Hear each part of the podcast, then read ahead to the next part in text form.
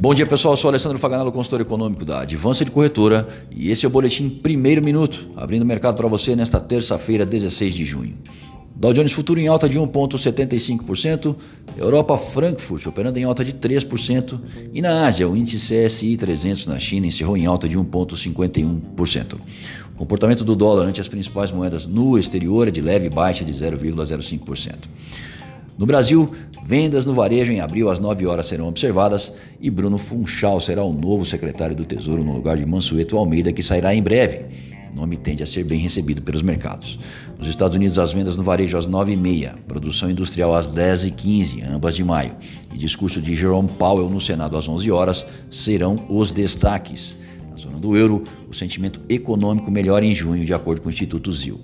O número de novas infecções em Pequim diminui e o governo Trump prepara proposta de aproximadamente um trilhão de dólares em infraestrutura para impulsionar a economia.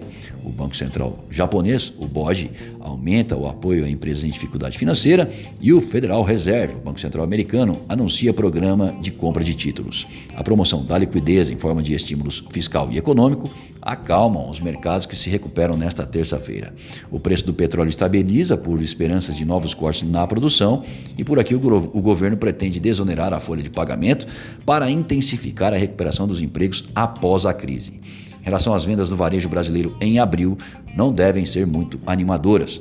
Os mercados esperam pela divulgação das notícias e pelo discurso de Powell no Senado americano, sinalizando a abertura do dólar em baixa no início dos negócios.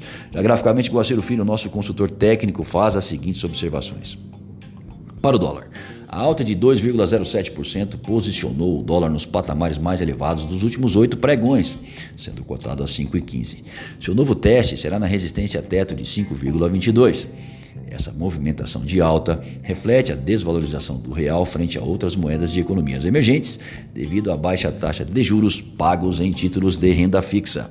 Para o euro, a taxa de 5,83 refletiu alta de 2,65% no euro, que se fortaleceu frente ao real diante de um cenário político doméstico agitado. Sua resistência teto principal está na taxa de 5,9078. Desejamos bons negócios e fiquem atentos ao boletim segunda hora às 13h30.